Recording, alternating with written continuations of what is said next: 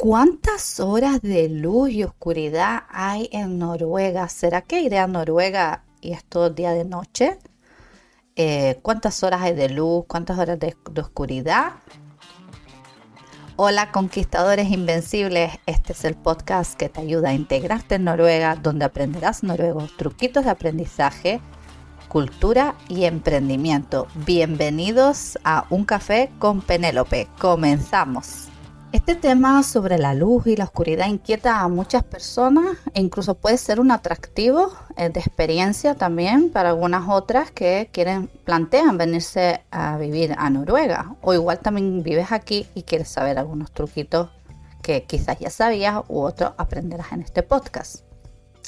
Y sobre todo porque pensamos cómo me adaptaré a los cambios viniendo de un clima cálido o de países cálidos, ¿no? Como por ejemplo, imagínate yo viniendo de Canarias una Canaria en Oslo, ¿no? Eh, donde la temperatura en Canarias es prácticamente la misma durante todo el año, mientras llegas a Noruega y hay cuatro estaciones del año y de hecho llegué a Noruega en pleno invierno.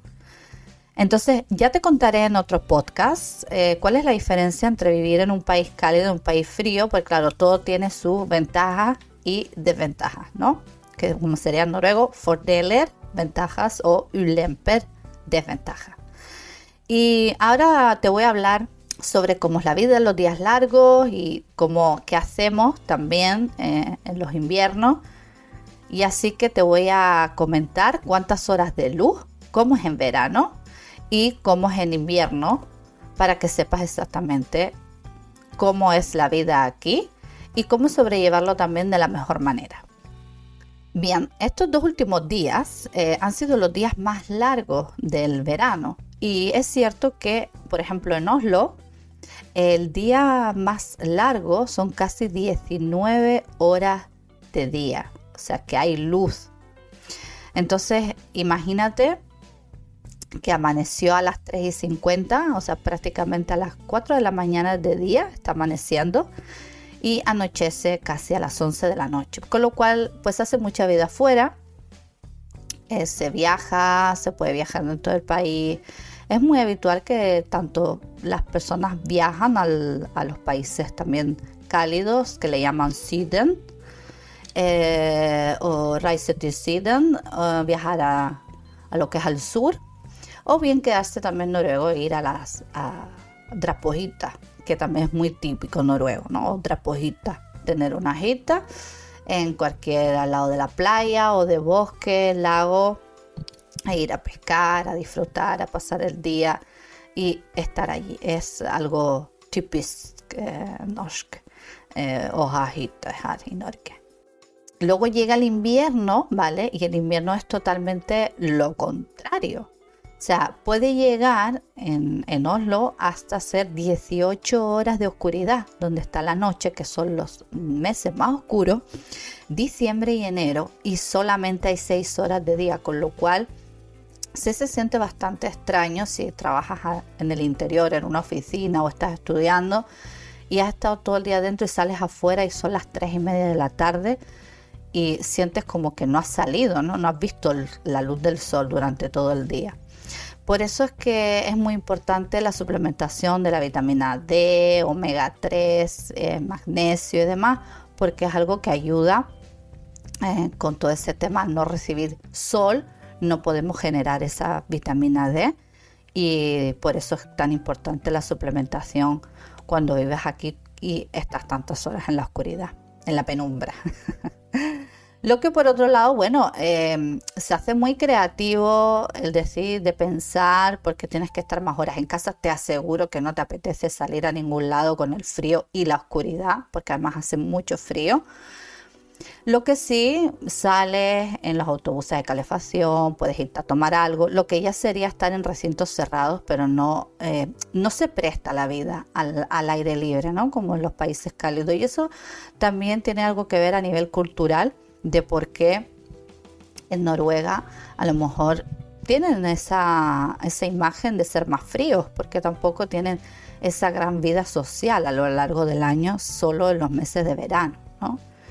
y que son muy, muy cortos, porque los meses de invierno abundan y de otoño también, porque también tenemos, es un país en el que llueve muchísimo, de eso ya te hablaré en otro episodio. Y al final es eh, ver las ventajas y desventajas y qué hace con lo que a uno le gusta. Y realmente si te pones bien creativo, pues puedes eh, aprender a hacer pan, aprender a hacer cake, tartas, como se dice aquí, cake.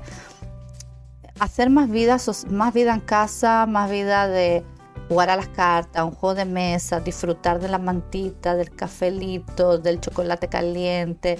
Se disfruta de otras cosas, de otra manera de leer un buen libro, escuchar una buena música. Entonces buscar el disfrute de otras cosas. Aquí también la vida social se hace mucho en casa en cuanto es más habitual que eh, las amistades se inviten eh, a ir a las casas de unos y otros y las cenas y demás sean en casas de amistades. Que con respecto a esto también tengo que decirte que eh, aquí la tradición a nivel cultural, cuando tú vas a casa de alguien a comer, tú te llevas tu propia bebida y llevas un detallito para el anfitrión, ¿vale? Eso también un detalle. ¿Y qué pasa cuando hay tantas horas de luz? Porque imagínate que amanece a las 4 de la mañana y mucha gente tiene cortinas en su casa, ¿no? Para opacas para que no entre la luz, porque les da insomnio, les da insomnio y con lo cual también tienen que tomar suplementos de melatonina para inducir al sueño, porque la melatonina es lo que nosotros segregamos cuando es la oscuridad para indicarte que te tienes que ir a dormir. Por eso es que las pantallas de móviles y demás eh, también provocan ese insomnio y no te dejan descansar. Pues lo mismo pasa con tantas horas de luz. Hay personas a las que le afecta y hay personas a las que no. A ver, esto no es eh, una regla matemática. Al fin y al cabo somos personas y a cada uno le afectará de una manera o de otra o lo llevará de una manera u otra. Y aprenderá también a disfrutar pues de unas cosas. Por ejemplo, en el invierno, pues tienes muchas actividades de invierno, como ir a esquiar, tirarte por los trineos, eh, patinar sobre hielo, muchas actividades que se organizan también por todos lados, que puedes ir en familia. Eh, luego ir al bosque, eh, recoger frutos silvestres, setas, o sea, al final yo pienso que es eh, sumergirse en la cultura del país, disfrutar de las experiencias que te está ofreciendo el país de acogida donde uno está y disfrutarla al máximo, ¿no? Y visitar, hay muchas esculturas, muchos parques emblemáticos, hay muchos lugares, museos, entonces a mí algo que me pareció muy chulo de aquí, de Noruega, eh, por ejemplo yo que vivo en Oslo, es que tú puedes, eh, una vez al año daban un pase para que te sintieras turista en tu propia ciudad. Bueno, y era súper chulo, pues con un pase de 24 horas podías visitar tantos museos como quisieras, toda la entrada libre en todos lados, transporte. Y era muy chic, como dice, muy chulo experimentar eso, aparte ya de todas las veces que, que he visitado museos y demás, pero siempre te sorprende, encuentras algo nuevo, hay algo siempre nuevo que hacer, algo nuevo que descubrir. Y lo bonito que es poder ver la vida con esos ojos de un niño, de que siempre estar descubriendo algo nuevo y querer eh, vivir nuevas experiencias y no del, desde el otro punto de vista de esto ya lo he vivido, esto ya lo he hecho, y así es como yo también enfoco el aprendizaje de las clases de noruego, que tú sientes que aprendes como cuando eras niño, desde la curiosidad, desde las ganas, desde me nace aprender, tengo esa ganas, esa ilusión por aprender cosas nuevas, por aplicarlas, sentirse como un niño, sentirse tan vivo como un niño que empieza a descubrir el mundo y que mira el mundo con esos ojos de ingenuidad, de pasión y de curiosidad y que está siempre dispuesto a vivir nuevas experiencias. Bueno, terminamos hoy el episodio de hoy. Te comento que si quieres saber más datos acerca de lo que te estoy comentando, puedes entrar en una página que se llama datosmundial.com y ahí podrás ver eh, toda la información de lo que yo te he estado eh, comentando. Se llama datosmundial.com, una página que te mostrará los diferentes horarios y más datos a nivel mundial, pero si buscas de Noruega, porque incluso en Tromsø son casi 24 horas de día a las que puede llegar. Es decir, a más al norte de Noruega te vaya, más extremo va a ser. Muchas gracias por acompañarme en el día de hoy.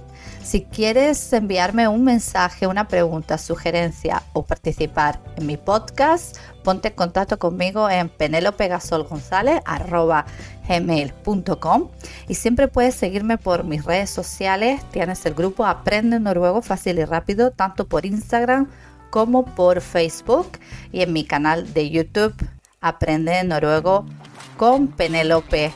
Espero que tengas un feliz día nos vemos en el siguiente episodio.